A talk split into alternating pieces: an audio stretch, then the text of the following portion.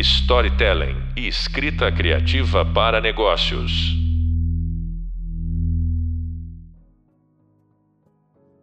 Olá, eu sou João Marcelo Boscoli.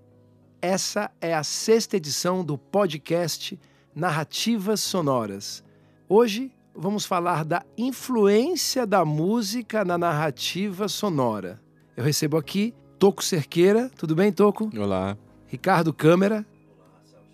Dois convidados que estão por toda essa série com a gente, explicando um pouco mais do mundo, da magia, a parte técnica, enfim, tudo que envolve o som, a narrativa sonora.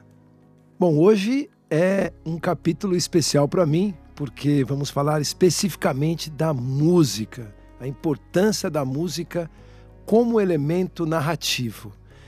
Eu não vou falar de novo do tubarão, que o tubarão não funcionou bem e só tinham muitas imagens do mar e nada de tubarão.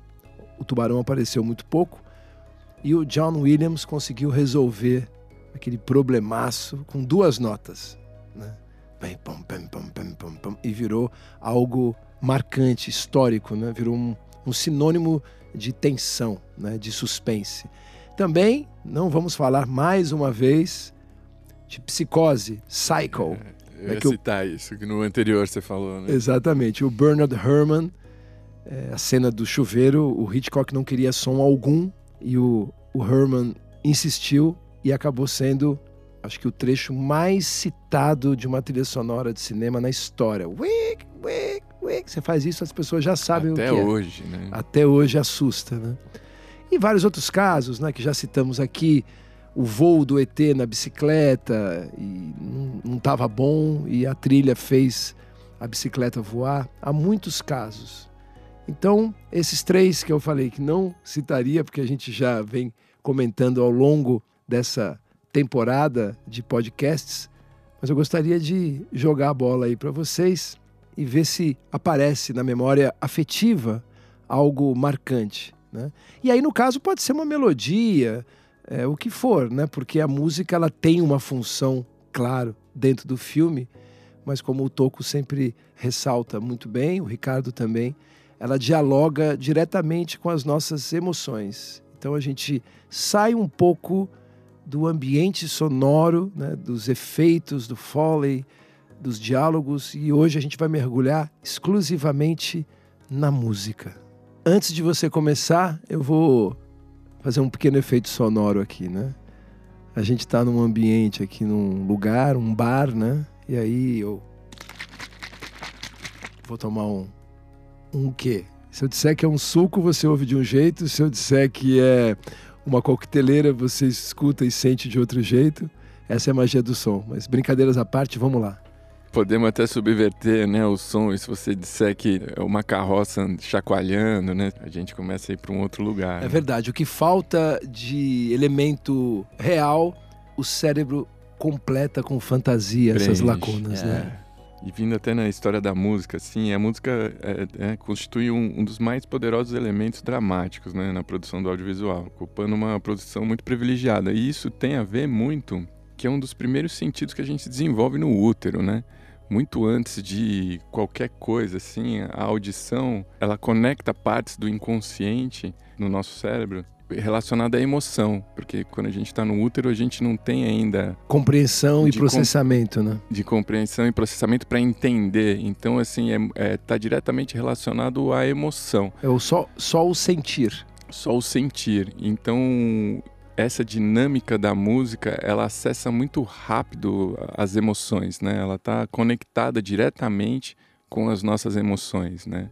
E, e muitas vezes a beleza dela dentro dessa narrativa é que não é racional, né? Todos os outros elementos de som muitas vezes são racionais, né? Um jato decolando, um a música tá ligada, a gente não tá racionalizando ela quando você ouve um tema, a gente não tá pensando naquele tema, né? O tema tá conduzindo a gente para um lugar emocionalmente, abraçando a gente dentro daquela narrativa que a gente está prestando atenção, né, no, no, racional, né, no que está sendo entregue na cena, no diálogo, e a música está apoiando as nossas emoções, né? Por isso que ela tem essa importância como um elemento narrativo, né? porque às vezes a emoção não está escrita no texto ali, né? Você escreve uma cena onde a emoção está no momento em que um, uma personagem olha para outra e claro tem a interpretação, né, da atriz, do ator, enfim, de quem estiver em cena, mas o apoio, a beleza daquele olhar é elevada, é ampliada, às vezes até criada a partir de uma melodia, né? E essa capacidade que a música tem de evocar emoções de maneira quase que instantânea é incrível, diferentemente da visão, muito parecida com o olfato. Você sente um aroma que pode, em menos de um segundo, te levar para a cozinha da sua casa quando você era criança. E o som também tem essa capacidade de evocação de memórias, né? Queria lembrar de uma experiência interessante que foi feita pelo Daniel Levitin, que é um especialista em cognição musical, residente na Universidade de McGill, no Canadá, que ele diz o seguinte: olha que interessante, quando você ouve uma música, você utiliza uma determinada quantidade de energia elétrica na sua cabeça. Uhum. Falando de uma maneira bem genérica. Né? Uhum. Quando você lembra de uma música, você usa a mesma quantidade de energia elétrica. E aí o Daniel Levitin foi até um aparelho sofisticadíssimo assim de ressonância magnética por imagem e tirou esse conceito à prova. Botou uma pessoa para ouvir música e ficou mapeando o cérebro. Cortou a música e falou agora, deitado aí, tenta lembrar dessa música. E o cérebro se comportou da mesma, mesma maneira. maneira. É Logo foi concluído. Quando você lembra de uma música, ela está tocando na sua cabeça de novo. A mídia final é a nossa cabeça.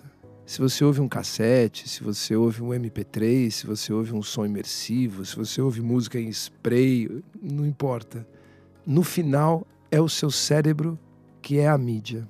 O que sai de uma caixa de som, de um fone, não é o que você está ouvindo. Isso é uma interpretação cerebral. E foi muito legal você lembrar, Toco, dessa formação neurofisiológica, quando estão montando ali a gente, né, os primeiros Uhum. cabos que passam, É. que ligam as coisas, o som tá ali desde o começo, né? Então, Muito antes de qualquer outro sentido, né? É o primeiro, exatamente. Por isso que eu acho bonito também, fechando a participação do Daniel Levitin aqui, a música ajudou a moldar o cérebro humano. Totalmente. Causa e efeito, muitos evolucionistas dizem que foi percebida essa noção por causa da música, porque a música entra no seu ouvido sob a forma de vibrações e ela sai na forma de um movimento, causa e efeito e outras coisas mais. Então, daí a importância e a beleza e o quanto a música consegue interferir diretamente na sua percepção de uma determinada história clássica que a gente já falou várias vezes. E o objetivo aqui é fixar para que você lembre disso sempre que precisar. Uma criança engateando num quarto com uma trilha. Bum. É algo, nossa, desesperador. E a mesma cena com uma música pueril, leve, uma caixinha de música e tal, é algo que te dá uma sensação de prazer, de relaxamento. E uma mistura das duas, ai meu Deus. Então a música, ela realmente muda completamente o sentido de uma cena. É, vou, vou citar de novo, assim, eu, eu sei que eu tô repetitivo aqui citando, mas é porque é um grande mestre, é um clássico também. De novo, Poderoso Chefão, Coppola, aquela é, cena da cabeça do cavalo na cama. Quem conduz a gente a uma tensão é a música ali, o tempo inteiro, porque o cara tá deitado na cama, a cena é, diria até bucólica, mas a, a tensão que a trilha, o crescente que ela vai levando, É bom lembrar que estamos falando do Nino Rota, né? um dos grandes compositores e maestros da indústria da música no cinema. Né? Com certeza. E é impressionante assim, você trouxe um lugar assim de como tem também uma memória afetiva, né, os temas, né? Tá aí até um filme que estreou recentemente que o Indiana Jones, né, John Williams também, o tema, né? E como remete, né? Tipo, o tema pode tocar em qualquer lugar, aquela geração que cresceu vendo vai sempre ligar, assim como Star Wars, assim como, né, como é muito forte essa questão é, dos temas, né? É um tema heróico, né? Então É. toda vez que toca ele com as trompas, né? a, regi- a regimentação, né? Do tema traz essa coisa heróica pro personagem, né? É, é curioso como, em alguns casos, a música acaba se descolando do filme. Sim. Ela decola no filme, ela é conhecida, ela é, enfim, difundida através do filme, mas ganha uma vida própria, né? É. Eu acho que o caso do Tubarão, que é uma música que dificílima de você reproduzir e ter um processo, né? Porque são duas notas, você pode usar a ideia dele com uma micro alteração e não precisa nem pagar os direitos autorais, né? Pem, pom, bem bom. Se você fizer assim, já foi. E o cara resolveu. Tem, enfim, casos clássicos, né? Carruagens de fogo, né? Que toda vez que pintam uma cena de humor, exato, câmera lenta. O filme não é de humor, mas acabou transcendendo. Entra uma câmera lenta. Tch, tch, tch, é Blade Runner. Né? Blade Runner também. A frieza do ambiente distópico, né? Apresentada através dos sintetizadores, né? que não necessariamente são instrumentos frios, mas podem ser instrumentos gélidos, né? sem poros, né? que é a proposta, e vários outros. A psicose, a gente já falou aqui, enfim, é algo que virou arquetípico, né? são sons arquetípicos, né? arquétipos sonoros da nossa época pessoas às vezes não conhecem a origem, né?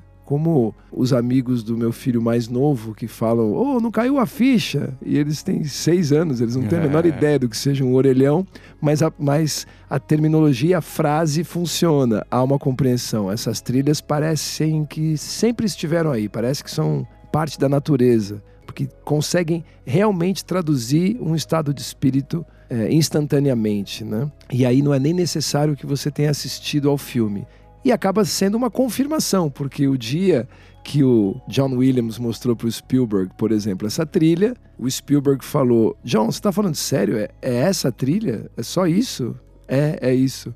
E o, já citamos aqui, mas o Herman foi instruído pelo Hitchcock para não colocar som nenhum na cena do chuveiro e ele colocou, o Hitchcock aprovou e se tornou talvez o som mais popular, a trilha. Se bem que isso não é exatamente uma trilha, uma melodia, mais uma sensação, mas causada pelo compositor musical, né? A música também tem várias funções assim, dentro da narrativa de um filme, né? Puxando de novo para o cinema, o... ela tem, ela organiza um, um caos assim, né? Ela dá ritmo, a gente consegue ligar duas cenas, né? Ela tem, além, né? Desse lugar emocional, né? De conectar ao, ao sentimento né, do personagem, né, o espiritual né, do, do personagem, assim, esse envolvimento, ela tem poderes de criar elipses, né? Quando a música trabalha numa função diegética, vamos supor, tocando dentro de uma boate, a gente consegue dar o salto temporal, estando no mesmo espaço, na mesma coisa, só de trocar a música abruptamente, né? Assim, ou cortar um ponto dela. É verdade, por exemplo, É. um casal está dançando, corta, a música já, já está em outro lugar, já é uma música mais calma, eles estão conversando, você já tem a noção que o tempo passou. Passou. Exato, É, ela muito tem bem algumas lembrado. funções, uma função que a gente chama de Mickey Mouse, né? Talvez porque tenha ficado conhecido através das animações, como o Ricardo citou, assim, que são placas, né? Então, se acontece alguma coisa, ela faz um comentário musical curto, né? Assim, para reforçar. Às vezes é uma piada, às vezes alguma coisa nesse sentido. Me dá um exemplo. Ah, tipo uma, uma queixada ou alguma frase. Ah, Pananã. um clarinete, O cara Ah, entendi. faz, Conduzindo a, né? é, Entendi. o cara faz uma É. piada que, sei lá, que Que a trilha o- comenta. Não, não, não, não. É. É. Isso, entendi, entendi. Se fizer assim, vai levar para um lado do, do, do- do escrachado, é, mas às vezes a pessoa só faz um comentário, um clarinete, faz uma coisa sofisticada. Isso é muito comum. Que são as dicas da narrativa, assim, né? Que te ajuda a jogar naquele lugar mais rápido, né? Mas principalmente ela cria muito ritmo na cena Uhum. também. Ajuda a colar, como eu disse anteriormente, alguns cortes, né? A emendar, assim como ela cria esse lugar de ruptura dos ambientes, ela pode criar uma continuidade, né? Ela amarra, assim como a gente citou anteriormente, né? No, no filme Um Lugar Chamado Nothing Hill, né? Tem a música do Bill Withers, Ain't No Sunshine. Isso. Que ele faz uma passagem temporal, né? Existe uma coisa interessante que nos últimos oito anos eu tenho centrado muito em gravação de música e tive a oportunidade de gravar é, trilhas sonoras de filmes dos mais diversos tipos de, vamos dizer assim, de concepção. Teve uma vez aqui no estúdio, a gente colocou um telão, colocou uma banda inteira, sonorizou esse filme em tempo real. Eles gravavam, o diretor já tomava as decisões e a trilha sonora inteira do filme foi feita dessa forma. Eles olhando, eles tinham um tema, mas tudo que aconteceu ali foi improviso. E levou o filme, quando, quando você desacoplava o filme de, desse som, você percebia desde de cara o, o, poder no filme, no ritmo, como o Toco disse. Botou uma lente de aumento em algumas sensações importantes ali da narrativa, que o diretor pontuava e eles em tempo real gravavam. A maioria das trilhas são feitas, é, tem, tem, muito esforço ali, esforço no sentido de criar o tema principal, se é necessário, para que a roupagem desse tema diante das diversas situações do filme seja feita da melhor maneira possível.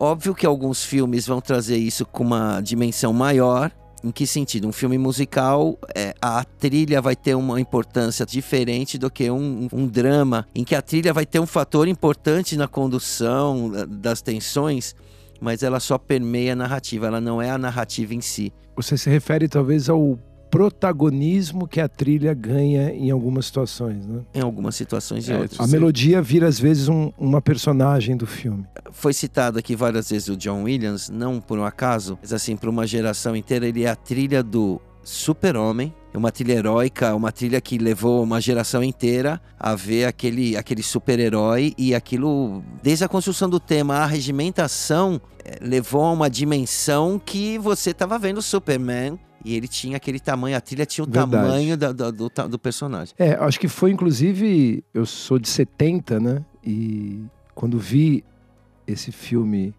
no meio dos anos 70, era quase que a chegada do super-homem para aquela geração. É. Porque era um personagem que anteriormente, claro, foi feito, fazia sucesso, sobretudo nos, nos comic books, né, nos gibis, mas foi ali que ele ganhou os contornos que hoje ele tem. É. E a trilha, esse intervalo de quinta, né? Pô, bo, Isso é. Não. Pá, pá, é. pá, pá, pá, pá, é. Desculpa, foi bom ter errado.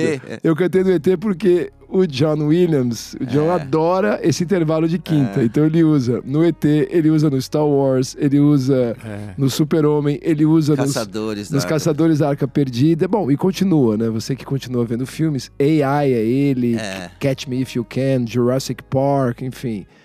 Ele é a pessoa que mais indicações ao Oscar tem na história. E realmente ele tem uma capacidade muito grande de ter uma assinatura dele, você percebe que é o John Williams, tanto que eu confundi aqui por causa desse intervalo de quinta que ele adora, esse salto, como o Ricardo é, é, sublinhou, é um salto melódico, né? um intervalo que remete a algo heróico, né? Bom, bom, é um salto mesmo, uma coisa de super-heróis, né? E ele usou, quando o Ricardo fala da arregimentação, ele se refere aos músicos e musicistas que estão tocando ali. O arregimentador, quem liga para os músicos, seguindo as orientações do maestro, do arranjador, ele chama um determinado grupo de pessoas para tocar. Então, tem um tema que vai ser feito, por exemplo, com trompas. Aí o John Williams fala, por exemplo, eu preciso de 18 trompas. Não, mas a gente pode gravar três e dobrar seis vezes. Não, não, não eu preciso de 18 trompas, porque 18 trompas tocando juntas numa sala, aquilo acontece um verdadeiro distúrbio sonoro que fica do tamanho do super-homem. Acho que é isso que o Ricardo se refere, né, Ricardo? É. Eu, eu tive o prazer também de assistir uma palestra aqui do Tim Simonek. Ele é um arregimentador muito famoso lá em Hollywood, em Los Angeles. Trabalha com o Giacchino, né? E trabalha com o Michael Giacchino e é uma coisa fantástica. Quando o Michael Giacchino por exemplo, recebe uma encomenda de um filme, ele cria esse tema e depois o desenvolvimento do tema. Isso muito faz o Hans Zimmer, né? Ele Muito. cria, ele cria a equipe, né? estrutura, ele cria o tema, que é a coisa mais importante. E essas diferentes roupagens do- durante o filme são feitas por outros arranjadores. No caso do Tim Simonek, ele pôde mostrar dentre outros trabalhos que ele fez, isso foi na Cinemateca aqui de São Paulo, os arranjos para a trilha sonora do, dos Incríveis da Disney. Sim. Então você via que assim, ela tem essa coisa da Big Band. E, e para que aquilo tivesse esse tom heróico, mas com esse humor leve do personagem, como é importante a figura do arranjador, né? No caso do John Williams, ele cria a trilha, ele arranja a trilha e ele rege a trilha. Exatamente. Para você ter um exemplo aqui, imagina que o tema que a gente escolheu aqui para o nosso filme é. Beleza. Quando tem o pai e a mãe levando o bebê no parque, é o. Super tal. E aí tem uma perseguição, virou. né? O tema vai ganhando outras roupagens, vai ganhando outras arregimentações, outros agrupamentos de instrumentos e outras eh, emoções ligadas ao mesmo tema. Então, o mesmo tema pode ser distribuído de uma maneira super leve, mais pesada, mais heróica. Então, o que o Ricardo se refere é isso: você cria um tema e aí você tem uma equipe que pega esse mesmo tema e vai distribuindo musicalmente ao longo do filme, atrelado ao roteiro, com uma função diretamente ligada à narrativa sonora. E quão importante é essa construção quando eu vejo assim, quando eu tô mixando e você pega um compositor que tem uma leitura de filme incrível assim, e ele trabalha dentro com os outros elementos sonoros do filme, seja o diálogo, seja né, as suas complementações, e como ele arranja para isso, assim, que, que tem essa nuance, vai costurando o filme. Então, assim, a gente vê muito no filme de ação o quanto às vezes a gente não percebe que a música tá por baixo e tá dando um ritmo, porque a gente tá vendo o cara a espada, a coisa explodindo, e aí quando ela precisa, ela vem para cima, toca o tema ou faz alguma coisa e vem. Você perceber filmes de ação, assim, principalmente dos heróis, a trilha é muito contínua. Sempre tem algum elemento de trilha por baixo, sem o protagonismo, e vem pro protagonismo quando necessário. E não só essa construção, assim, eu vejo, eu passei por um caso de um trailer que eu fui mixar e que o diretor falou assim que ele estava sentindo muito a minha mão de mixagem, porque era um filme que era uma comédia, a música vinha de uma forma sem grandes movimentos, Uhum. né? Então ela tinha um beat e ela ia do começo ao fim. E quando um, um personagem precisava falar, naturalmente eu precisava segurar a música. E óbvio, a gente sentia a descida da música, porque a música, às vezes, até ela modulava, ela ia para um lugar em que ela te dá a sensação que ela vai adiante, ela vai dar um passo adiante e eu precisava recolher ela. Sim. E aí ele virou pra mim e falou assim: por que, que eu não sinto isso na época eu tava passando o filme do Godzilla, né? Por que, que eu não sinto isso no trailer do Godzilla? E aí a gente foi assistir o trailer do Godzilla. O trailer do Godzilla tinha uma maestria na, na, na composição da música que era assim: a cena de ação, o Godzilla ia, a trilha tava tocando lá em cima, uau, linda. O personagem ia sussurrar o arranjo esvaziava, assim, vinha para baixo naturalmente. Então você não sentia esse movimento de queda, Ah, porque ele tinha um entendi. movimento natural Da música. da música. Isso é o compositor, isso é o Essa é arte, arranjador. é. Exatamente. Então, por exemplo, se a orquestra seguisse da mesma maneira o tema e você simplesmente abaixasse o volume, Você sente a mão. você sente a mão. Se o arranjador fala, bom, ali vai ter alguém falando e aí ele baixa e a pessoa fala, o cara não sente a mão. É, no arranjo ele esvazia é, instrumentos que na frequência de voz, já pensando, Entendi. alivia. Então, deixa- nessa hora, você que está aí é, ouvindo, se você estiver numa situação como essa, você pode usar essa frase que eu vou dar agora. Seu diretor, o senhor contratou o arranjador e o compositor errado. A culpa não é minha, não, senhor. É porque é é uma partitura maior o filme, né? A gente falou isso anteriormente, mas é, é como funciona como uma partitura. Quem vem, quem vai. E ajuda num elemento emocional, que foi o que eu mostrei pra ele. Eu falei assim, porque na hora que o cara vem e sussurra, o protagonismo já não é mais da trilha. Então ele abre esse espaço para ser falado, sussurrado, e quando vem de novo, ela volta numa força que aquilo te joga de novo. Então, assim, é uma arte. a trilha respeitar o espaço do filme, né? E, e aonde é o momento dela que ela tem que vir e tocar, isso eu acho genial. Lembrei de um filme aqui, a gente citou vários compositores. O Hans Zimmer, na origem, ele pega um elemento que era o elemento de conexão deles quando eles entram né, na, na fase do sonho, né, na fase do inconsciente das pessoas, que é da, uma música da Edith Piaf, né? E ele pegou aquilo e usou como tema original dele, ralentando aquela música. Toda a orquestração, toda a música do filme seja ela do que é diegético, do que os personagens estão ouvindo, seja o que a gente está ouvindo e conduzindo as emoções dos personagens, é baseada na música da Edith Piaf. É muito interessante, tem até, para quem tiver o interesse, ver essa forma criativa, tem um vídeo no YouTube onde ele mostra assim, o insight que ele teve de pegar essa música e dividir pela metade da velocidade ou menos que isso e virar o tema que ele arranjou para o filme. E aí eu, enquanto você estava falando aqui, eu pesquisei o diegético. Para começar, não tem em alguns dicionários, né?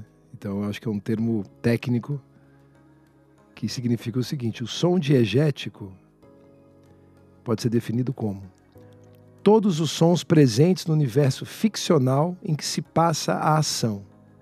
São aqueles que os personagens e público conseguem escutar. Isso. Então, se tem um som que o personagem não escuta e só você escuta, ele não é diegético. diegético. Se é um som que o personagem escuta e você não, bom, esse som não deve estar lá porque ninguém ia colocar um som que ninguém escuta. Toda vez que tem um som que você ouve e você percebe que o personagem está ouvindo, por exemplo, o som de um tiro, o som de, um, de uma música no carro, enfim, esse é um som diegético. Perfeito. Eu acho que já citamos aqui alguns exemplos de trilhas sonoras icônicas, né? E o seu impacto nas narrativas. E acho que a partir desse momento cabe um exercício individual que é ouvir um filme novamente, assistir, mas com a escuta mais apurada, não apenas se sentar como o público senta e ser levado pela história, mas ficar ligado, de preferência um filme que você conheça, isso seja mais fácil de ser realizado, de, ser compreendido, né? Então você fazer esse exercício de ir ouvindo determinado filme. O Ricardo, por exemplo, citou aqui Os Incríveis, que ele assistiu a palestra do realizador dessa finalização, né? E, e foi utilizada uma big band, ou seja, uma música que se consagrou nos anos 20, nos anos 30, sobretudo a era do swing, né? As big bands e tal. E curiosamente, ela está num filme que é primeiro computacional, né? É um famoso desenho animado gerado por, por computadores. É, são super-heróis. É, acontecem uma série de loucuras assim científicas e tal. E o som é um som, entre aspas, retrô. Né? Então teve uma química ali. Eu acho que esquentou muito o filme. Isso trouxe para perto a emoção. É uma trilha que tem veio, que tem poro, que tem suor, que brilha. E o outro caso que a gente já citou aqui, Peak Blinders, né? Peak Blinders é, usa uma trilha que, teoricamente, na época em que o filme se passa, ela não existiria, né?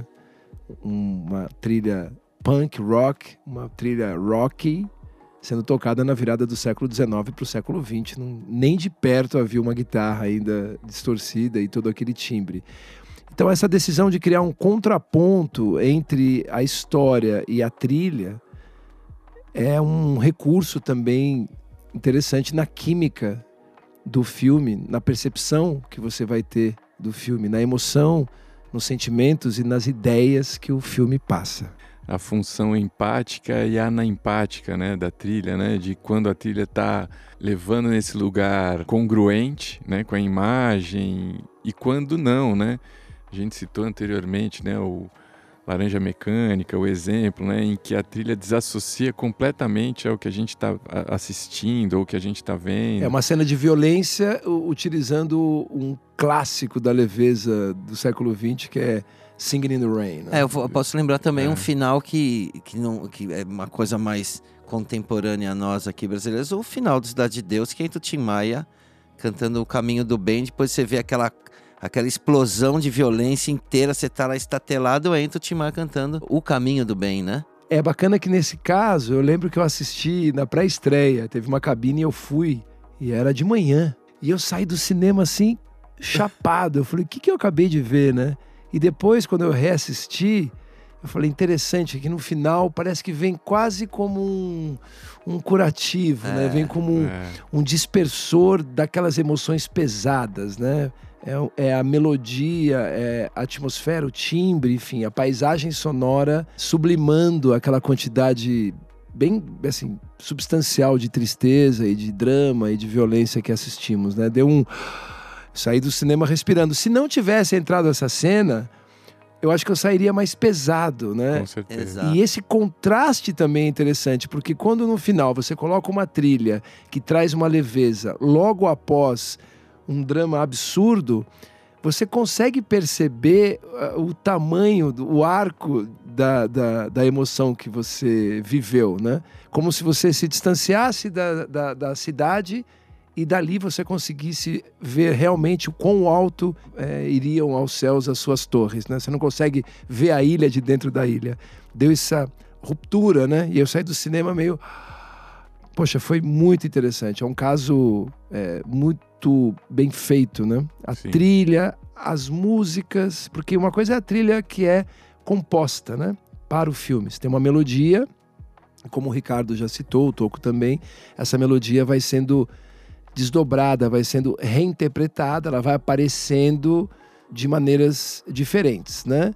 E outra coisa é você colocar músicas que já existem, gravações, canções que já existem, que já têm a sua memória é, individual conquistada né, na sociedade e na vida individual de cada pessoa, colocando essa melodia, essa canção dentro do filme o Cidade de Deus conseguiu misturar essas técnicas todas de uma maneira primorosa. Realmente foi muito bem, um ótimo exemplo. É, e vale lembrar também assim que a música é tão importante que existe um estilo cinematográfico que é o musical, né? e que é uma coisa que vem desde o teatro, que vem desde a tradição americana, a tradição mundial do, do, do espetáculo, do show, e que nos últimos anos isso vem é, trazendo foco a, produções de grandes artistas, Elis Regina, Simonal, Queen, Queen, Elton John, enfim, Elvis Presley, então, well, e, com, Miles com, Davis, Miles, Jimi Hendrix, com um cuidado muito primoroso. É a música que já existe, né? Você trazer um recorte dessa música, a gente viu recentemente Stranger Things, né? Sim. Que a música acabou ajudando a dar aquela sensação de que você estava em 86, né? É. 85. Então ajuda muito a transportar você para aquele momento do filme. E às vezes também, acho que sabemos disso, mas é bom ressaltar que você mistura as duas coisas. Então, você tem um filme de época, né? E Sim. aí dentro do salão tem um cara tocando a música de época, a gravação daquela época, ou dentro de um bar, ou dentro de um aeroporto. Mas a trilha do filme não, a trilha do filme tá com outro som, de outra época. E essa construção, né? É algo que precisa de muito talento para você misturar elementos, como em qualquer outro campo de atuação, quando você vai fazer uma decoração e mistura é, padrões é, da decoração industrial com uma coisa é, brasileira, né? Sérgio Rodrigues com o rococó francês. Para ficar ruim é um pulo, né? Mas tem é. gente que consegue. A, a mesma coisa a gente consegue perceber na trilha o gosto né, da pessoa acima de tudo, a intuição, mas a técnica, né? De você pegar. Bom, essa aqui é uma trilha totalmente feita com sintetizadores, uma coisa futurista. E quando for para a cena, vai entrar uma música de 1963, né? Então, isso vai dando uma sensação, uma emoção que, nas mãos certas, se forem bem direcionadas, constroem o todo do filme. Né? É. Interessante também nesses filmes, muitas vezes a gente tem uma recordação temporal da música, então assim, a sonoridade, por uma questão técnica, uma questão do momento, a questão da mídia que a época existia, essa sonoridade quando você recria, ela não precisa mais dessa limitação que se deu naquele momento. Então, geralmente, quando você assiste esses filmes, o som é muito mais do É que era verdade. o fonograma original, porque o fonograma tinha limitações Sim, técnicas. sim, você tem toda a o razão. vinil, ah, não podia ter Sim. muito grave, essa coisa toda. E o cinema não, traz o som como se estivesse lá vivendo aquilo. Então Exato. tinha um grande som, tinha um som. Exato. Quantos filmes tiveram trilhas que até Transcenderam. é, por exemplo, Casablanca. em um lugar do passado, Sim. é um filme, um Sim. filme de sessão da tarde, mas assim, a- o tema final do Hulk da série. Ah, é, que sempre ele triste, é né? E aí deixava aquela coisa. Teve também um filme, uma experiência que eu tive com um filme infantil, que tinha uns bruxos, né, que soltavam raios, e, e- e era uma cena onde ele matava outros bruxos, e o diretor achou que a cena ficou muito pesada, eh, e ele tinha medo de perder a classificação indicativa do filme, né? Você não vai me dizer que ele resolveu isso com a trilha. Ele resolveu isso com a trilha, ele diminuiu a intensidade da trilha, Olha. ah, teve um pedido para a gente diminuir a dinâmica da trilha, onde vinham os, os, os altíssimos, a gente amenizar na mixagem eh, algumas coisas para a trilha ficar um pouco mais suavizar e funcionou. Ele ficou dentro da classificação indicativa que ele tinha, a cena perdeu, digamos assim, um pouco da violência que tinha mais, o senso de violência que a cena tinha, e ele resolveu através de arranjo, modificando a intensidade da trilha. Foi muito interessante. Muito. E tem mais um assunto também que você falou, né, de filmes que são musicais biográficos, né? Mas também tem os musicais musicais mesmo, né? Onde a história é cantada dentro da Onde a cena dentro do filme ela é cantada, né, substituindo um diálogo tradicional por uma melodia. Algo como Agora toco é você que vai Isso. falar de narrativas sonoras. Tipo isso, né? Moulin Rouge, La La Land, né? The Sound of. Music. The Sound né? of Music. Ricardo, quando você assistiu às palestras do Tim Simonek, o que, que se destacou lá dentro desse campo que a gente está conversando? Os filmes que acabam trazendo no seu roteiro, na sua história, uma orquestra Hum.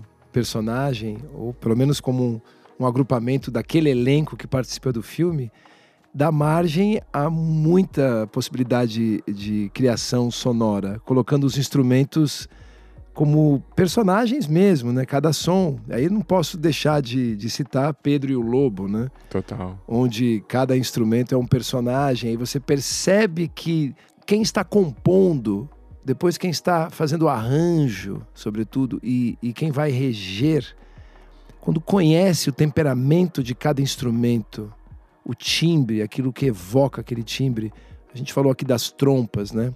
Em alguns lugares, a trompa é chamada de a voz de Deus, né? Pô, pô, aquela Solenidade. solenidade, aquela potência e tal.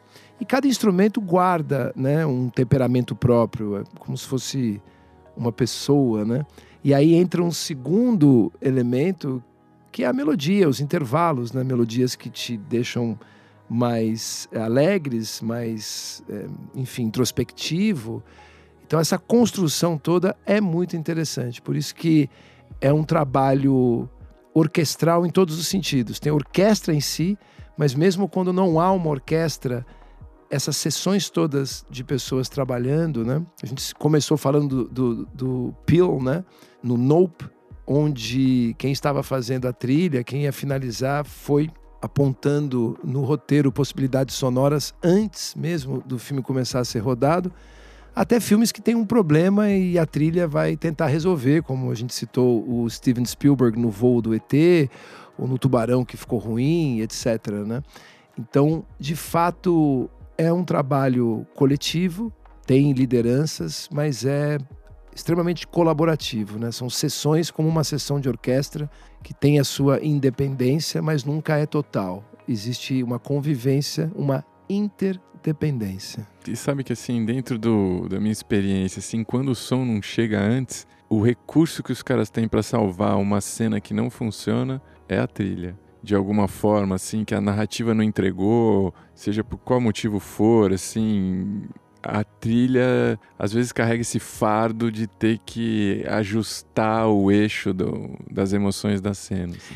Eu trabalhei num curta, eu era enfim, adolescente ainda, e o curta era, enfim, tinha uma cena de uma pessoa tomando um, um tiro à distância, né? Então a pessoa no plano americano, ele tomando um tiro, o ator sofrendo, etc, e caindo.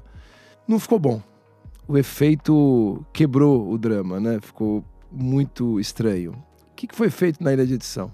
Croparam, né? Aproximaram e a mesma cena ficou prejudicada ali a, a a imagem um pouco, porque não tínhamos ainda as técnicas digitais, o 4K e tal, mas acabou acontecendo. Então ele fechou no rosto do ator e toda a cena aconteceu no áudio, ou seja, o tiro, os gritos e a pessoa ali num estado de choque, percebendo que tomou um tiro e desfalecendo. Também não era o melhor ator do mundo ali no caso, uhum. éramos todos amadores, mas a cena foi entregue através do som. Então acho que realmente você tem razão. Se tiver solução, quem vai dar a solução, quem vai criar essa cola emocional é a música, é, é a, a, trilha, música. é o ambiente, né? E vale ressaltar, assim, né? Essa, essa relação da música com a nossa, com nossas emoções, ela se dá por variações, por tensão, por preparação. Cada acorde traz, se ele é maior, se ele é menor. Tudo isso causa uma relação emocional na pessoa. O grande ofício da música, de quem escreve, quem faz arranjo para música, é justamente saber aonde tensiona, distensiona, aonde, aonde modula, aonde cresce. E tudo isso vai causar uma relação sensorial. Exatamente. O termo, né, sound score, né, o score, uhum. ele é uma pontuação. Claro que ele também pode ser uma partitura, enfim, tem outros sentidos, mas sound score, né? Você está ali pontuando, está apoiando, né? Está conduzindo, às vezes por um contraponto, às vezes por uma é, citação literal, às vezes algo mais redundante, como um cardume que, navega todo mundo junto, um vira para cá, todo mundo vira, às vezes não, mas ela está sempre ali, né? É, a arte da mixagem nisso é você não perceber, a não sei que seja uma vontade, a entrada e a saída das trilhas, isso é a música especificamente tem um negócio muito interessante. Quando a gente gosta muito de um filme, a gente vê quantas vezes ele, né? Vamos, vou chutar absurdamente minha mãe, que gosta do Titanic, viu dez vezes.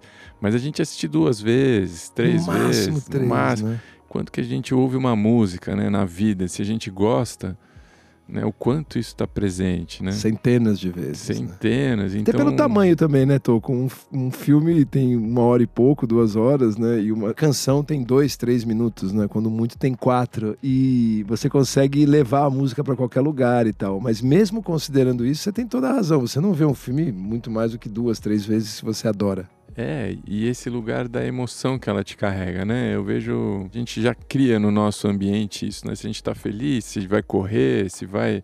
A música faz muito parte, né? E isso a gente acaba carregando dentro dos nossos códigos culturais a relevância da trilha. Você citou o lance do score. Eu acho que a trilha entra, se eu não me engano, no cinema como score, né? Não fazendo parte desse lugar já muito nos primórdios, assim. Ué, com o The Jazz Singer, né, do Al Johnson, primeiro filme com som da história, né? Um filme, enfim, tem incorreções políticas à época, raciais, horríveis, né? Tem o blackface, o Al Johnson tá com o rosto pintado de preto e tal.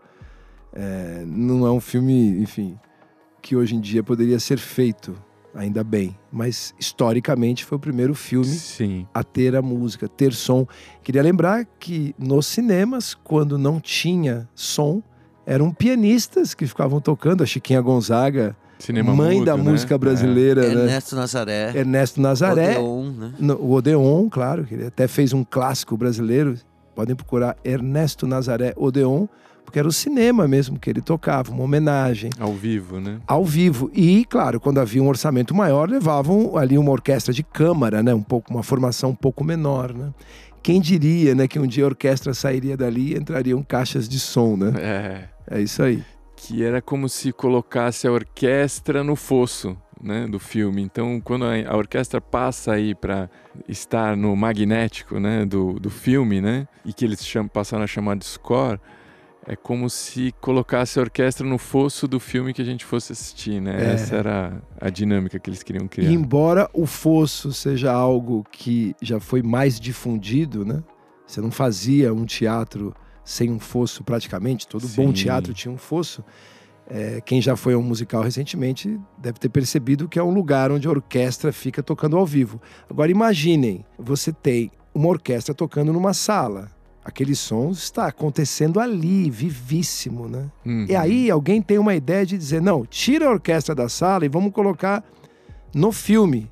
Só que no primeiro momento, o som ficou meio assim, né? É. Então, assim, não, não foi percebida como uma evolução, né? Essa movimentação. Sim. Então é interessante, é o famoso dar três passos para trás para dar depois alguns para frente, né? Porque também todo esse sistema de sons, né? Ele foi se aprimorando na segunda metade do século XX e de maneira mais intensa no último quarto do século XX, né?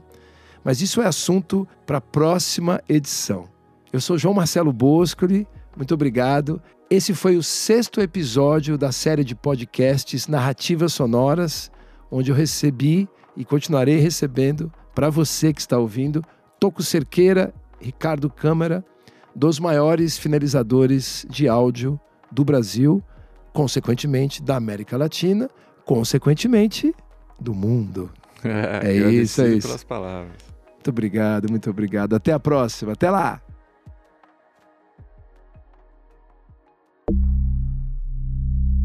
Storytelling e escrita criativa para negócios.